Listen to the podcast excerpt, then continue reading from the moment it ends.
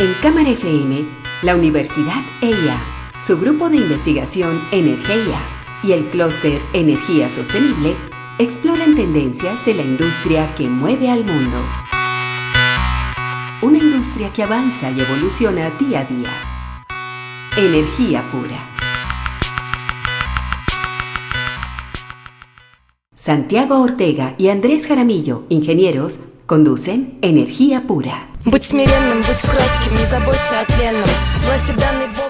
Esta semana hemos estado de alguna manera abrumados por una cantidad de noticias muy dolorosas que tienen que ver con la situación que está viviendo Ucrania en este momento, con la invasión rusa, con la tensión geopolítica mundial y con la incertidumbre sobre todo lo que está pasando y lo que, y lo que puede llegar a pasar si este conflicto llega a escalar. Nosotros en, en Energía Pura, tratando de hacer una, una lectura de los acontecimientos en temas energéticos, quisimos dedicarle el programa de hoy a hablar de un elemento central de, de todo el conflicto y que termina modulando la situación para, para muchos lados distintos, que es el tema del, del gas natural ruso y en particular de la empresa Gazprom una empresa estatal que es, digamos, la que controla estos, estos flujos de gas hacia Europa. Andrés, ¿qué es Gazprom y por qué es tan importante y tan relevante? Sí, Santiago, Gazprom es una empresa rusa, evidentemente, es la empresa más grande de Rusia. Digamos que en números y para tener un simplemente un orden de magnitud, es una empresa de casi 500 mil empleados. Es la,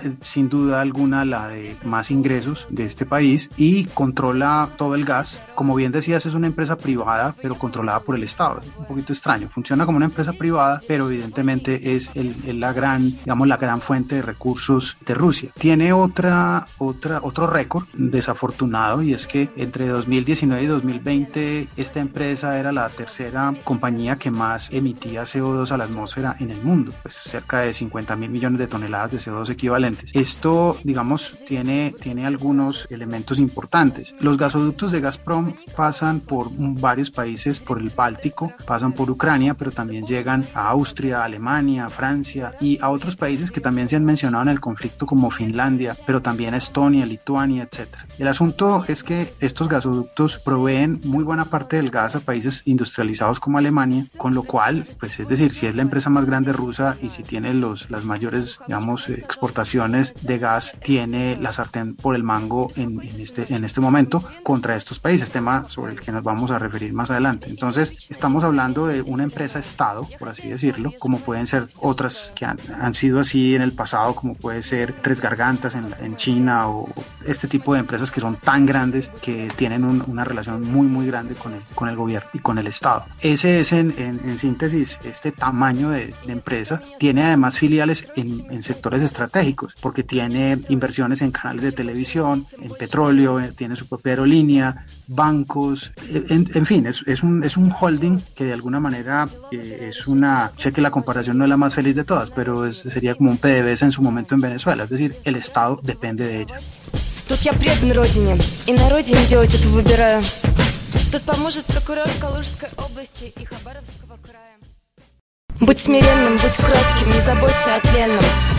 Esta semana en Energía Pura, hablando de la invasión a Ucrania por parte de Rusia, hemos querido examinar algunos efectos y causas que tienen que ver con el tema energético, específicamente con el gas. Uno de los elementos que salió a relucir al principio de esta invasión como una presión hacia Rusia fue que Alemania y otros países pararan el contrato de la construcción o de la, de la exportación de gas a través del el Nord Stream 2 uno de los gasoductos que viajan desde Rusia hasta el centro de Europa. Esto como una presión, ya que, como dijimos en su momento, el gobierno ruso depende mucho de Gazprom y de estas exportaciones. Santiago, nosotros hemos hablado de una especie de abrazo mortal entre Europa, centro Europa, y Rusia por el tema del gas. Y aquí hay un pivote o como una, una especie de bisagra en el caso de, de, Ucrania, porque hablamos de que es un abrazo mortal. Pues Andrés, porque uno desde, desde el calor del trópico puede decir muy tranquilamente, ¿no? Pues si Rusia está tratando de, de invadir, pues simplemente castíguela financieramente, quítela en todos los temas SWIFT y que no pueda vender nada. Pero si Rusia no puede vender nada, no puede vender gas. Y si no puede vender gas, eso quiere decir que en este invierno toda Europa se va a congelar y el gas gas es distinto al petróleo. El petróleo, una cosa es que uno no pueda sacar el carro, pero si no tiene gas no puede calentar los edificios, si no calienta los edificios se muere gente directamente. Entonces, uno de los grandes líos que ha habido en las sanciones es que no se puede sancionar a Rusia con temas como, la, como el, el sistema SWIFT bancario, porque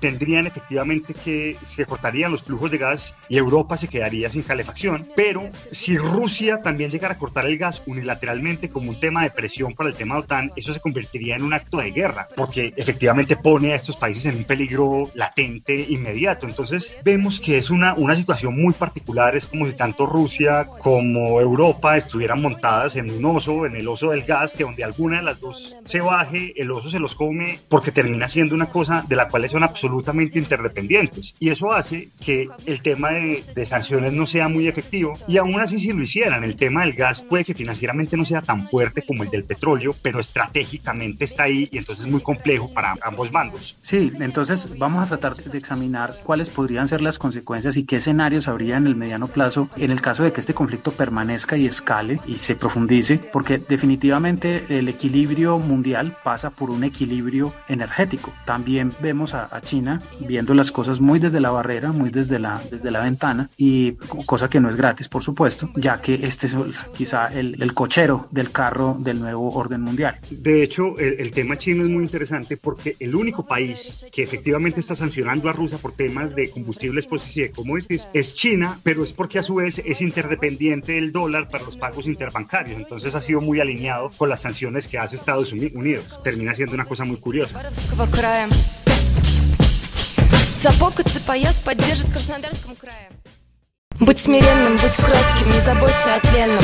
Tratando de advertir cuáles pueden ser los efectos energéticos y digamos geoenergéticos, es decir, qué puede pasar con este conflicto ruso-ucraniano en cuanto a las movidas del suministro, la oferta y la demanda de energéticos en el mundo, vemos que el hecho de que estos gasoductos entreguen tan buena parte de la energía al centro de Europa podrían llegar a motivar fenómenos muy interesantes que nos atrevemos a, a, a pronosticar. Yo creo que Europa, el centro de Europa va a tratar después de esto de acelerar aquellas medidas que hagan que sean menos dependientes, como las renovables o la nuclear, de la cual ya hemos hablado en los últimos capítulos. Realmente advertir un escenario sobre esto es muy difícil, son grandes volúmenes de negocios. Hemos dicho que un país como Austria importa casi el 60% de gas de Rusia, con lo cual reconvertir todo este energético a otro, así sea muy promisorio como puede ser el hidrógeno o el hidrógeno convertido en amoníaco, etcétera, no va a ser una cosa del corto plazo. Santiago, en el mediano, o sea, de aquí a cuatro años o de aquí a diez años, ya ese sería un largo plazo, ¿qué podemos esperar y qué escenarios pudiéramos pensar que reconfigurarían la escena energética mundial y del centro de Europa con esta invasión? Pues Andrés, que, que pueden pasar varias cosas. Una es que, que, efectivamente haya, digan, vamos a tener más renovables, nuclear, más descarbonización, pero el miedo también puede llegar a que se reviva el carbón, a que haya más dependencia en el gas licuado de petróleo, ya digamos funciona de una forma un poquito más comoditizada y que se puede transportar y es más fácil, pero yo creo que todo eso va a ser muy dependiente de lo que pase en el corto plazo. Yo creo que los próximos meses son vitales para, para entender qué va a pasar.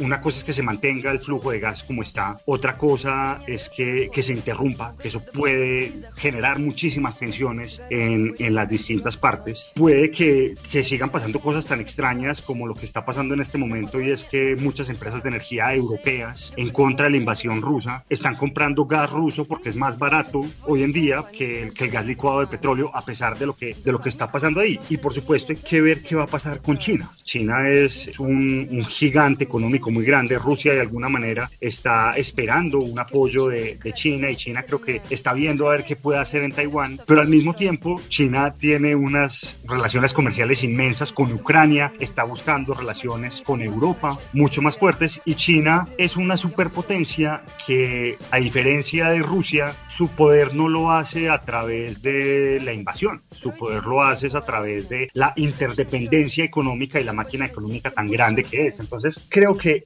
cuando veamos qué puede pasar, cuando veamos estos temas energéticos y económicos conjuntos, ahí vamos a poder saber qué viene para el futuro. Pero lo que sí puede ser un golpe psicológico muy fuerte para toda Europa es buscar una independencia del gas ruso, así como Estados Unidos buscó una independencia energética después de los ataques del 11 de septiembre.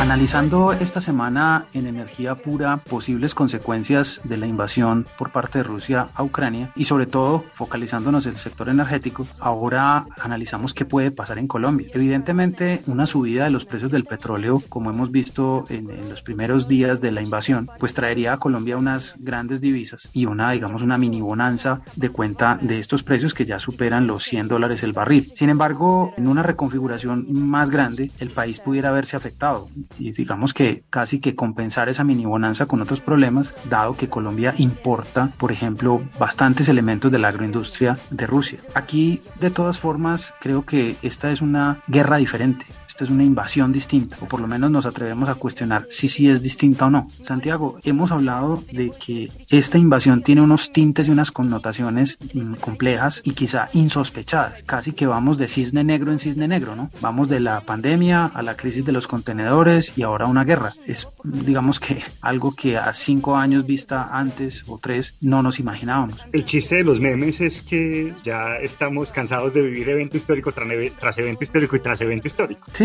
por supuesto. Entonces, pues no sé, aquí casi que hay que echar mano es no de los de los eh, opiniones políticas, sino ya de una cosa más trascendente, un tema filosófico. Tú has compartido algunas opiniones, por ejemplo, de Harari que se ha pronunciado frente a, a este cambio de los tiempos. Ya yéndonos a un plano más elevado y saliéndonos un poquito de la esfera del cotidiano, ¿cómo pudiéramos ver esto de una manera más, más elevada y advertir el largo plazo? Pues Andrés, primero vámonos con, con, lo más cercano a nosotros, y uno es el tema del cambio climático. Esta guerra, esta confrontación termina distrayéndonos a todos los países de la acción climática que tenemos que tomar. Entonces, esto de alguna manera nos termina como a retroceder un poquito más en el siglo XX y a ponernos en unos problemas bastante complejos porque no somos capaces efectivamente de, de, de cambiar de rumbo. Y ese cambio de rumbo es lo que de alguna manera está en, en juego aquí. Yuval Noah Harari, nosotros hablamos mucho de él, un, un, autor israelí muy reconocido en el mundo, él se atreve a decir que en este momento, este es como el momento de la verdad en el sentido de que, hombre, ¿será que nosotros como sociedad sí podemos cambiar? ¿Será que podemos dejar de ser dependientes de la guerra?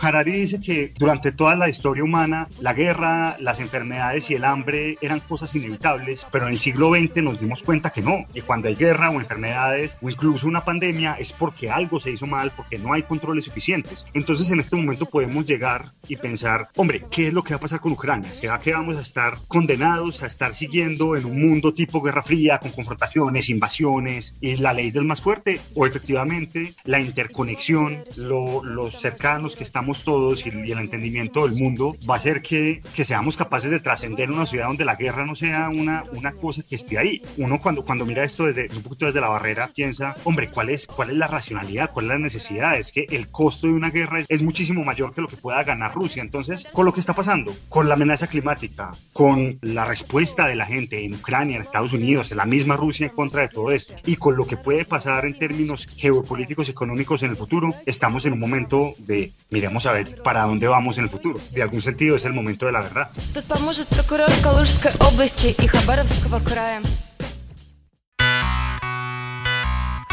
En Cámara FM, la Universidad EIA su grupo de investigación Energía y el clúster Energía Sostenible exploran tendencias de la industria que mueve al mundo. Una industria que avanza y evoluciona día a día.